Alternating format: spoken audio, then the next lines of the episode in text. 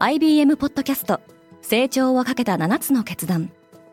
成長をかけた7つの決断とは今後3年間に世界を形作ると予想される7つのビジネストレンドについて IBM が何千ものクライアントとの対話に基づき提言をしたものです。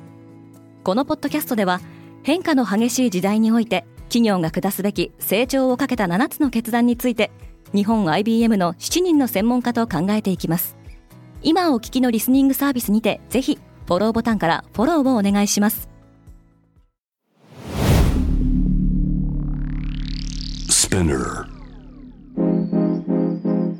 おはようございます。荻野かなです。11月13日月曜日世界で今起きていること。この週末中国では大規模オンラインセールが実施されヨーロッパでは大規模デモ行進が行われましたこのポッドキャストデイリーブリーフでは世界で今まさに報じられた最新のニュースをいち早く声でお届けします。独身の日セールは今年も活況。11月11日の独身の日に合わせ今年も中国で大規模オンラインセールが実施されました。EC 大手のアリババグループと JD.com はそれぞれ取引額が前年を上回ったとしていますが昨年に引き続き取引額は公表しませんでした。今年のアリババのセールでは注文数や参加点数が前年を上回ったとされていますが不動産業界の苦境などで景気が低迷し消費者の節約志向が高まる中セールでは各ブランドによる最安値のアピールが目立ちました。終戦記念日。ヨーロッパではガザ停戦を求めるデモが行われたイスラム組織のハマスが10月7日にイスラエルを奇襲攻撃して1ヶ月が経ちました。ヨーロッパではユダヤ人へのヘイトクライムが急増しています。こうした反ユダヤ主義に抗議するものとして、この週末、ヨーロッパ各地ではデモが行われました。ニューヨーク・タイムズによると、フランスではこの1ヶ月間で1240件以上の反ユダヤ主義的な行為が報告されており、11月10日の時点で539人の逮捕者が出ているとされています。11月11日は1918年に第一次世界大戦が終戦した日で各国では記念日とされていますがこの日 BBC によるとロンドンではおよそ30万人がガザ地区での停戦を求めデモ行進に参加また、フランスで行われたデモには、地元メディアが伝えた内務省の統計によると、およそ18万人が参加したとされています。石油メジャーの EV 用バッテリー戦略がスタートする。アメリカの石油大手エクソンモービルは本日13日、リチウム戦略を発表する予定です。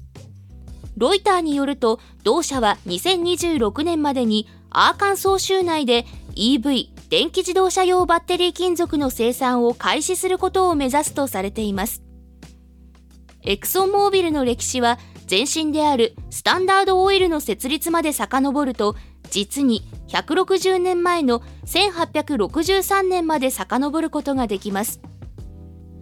歴史ある石油メジャーである同社の石油からの転換には各メディアも注目しており今年5月にはウォール・ストリート・ジャーナルなどがエクソンモービルがアーカンソー州での採掘権を購入したことを報じていました。マーベル最新映画の出だしは不調。マーベルスタジオの新作映画マーベルズの公開後の初の週末興行収入はアメリカ国内で4700万ドルと推定されシリーズ最低の出だしとなりました。アメリカ・ハリウッドでの脚本家や俳優のストライキに伴い新作の大作映画の公開が軒並み延期される中、マーベルズは予定通りの公開に踏み切っていました。配給元のディズニーのボブ・アイガー CEO は、ディズニーが映画館向けとストリーミング向けのいずれでもコンテンツを作りすぎて品質を十分に維持できていないとの問題意識を持っており、スポーツを除くコンテンツ制作費用を削減する方針を示しています。オランダ人は英語が得意？世界最大規模の語学学校 EF エディケーションファーストが発表したデータによると英語が母国語でない国で英語能力が最も高いのはオランダのようですこのランキングは世界113カ国の成人220万人を対象に行われたテストの結果をもとに作成されたもので2位はシンガポール3位はオーストリアとなっています。オランダは5年連続で首位を獲得したほか上位10カ国のうち8カ国はヨーロッパの国でした。一方でオランダでは高等教育の過度な英語化に対する懸念も出ており政府は大学の博士課程では授業の3分の2をオランダ語で提供することを義務付ける内容の法案を議会に提出することを検討しています。リスナーの皆さんいつも聞いていただきありがとうございます。ここでデイリーブリーフチームからのお願いです。デイリーブリーフを今後も継続してお届けするためには皆様のサポートが必要です。サポートしてくださる皆様には様々な特典もご用意しております。概要欄の URL より詳細の確認をお願いします。皆様のサポートお待ちしております。荻野かなでした。良い一日を。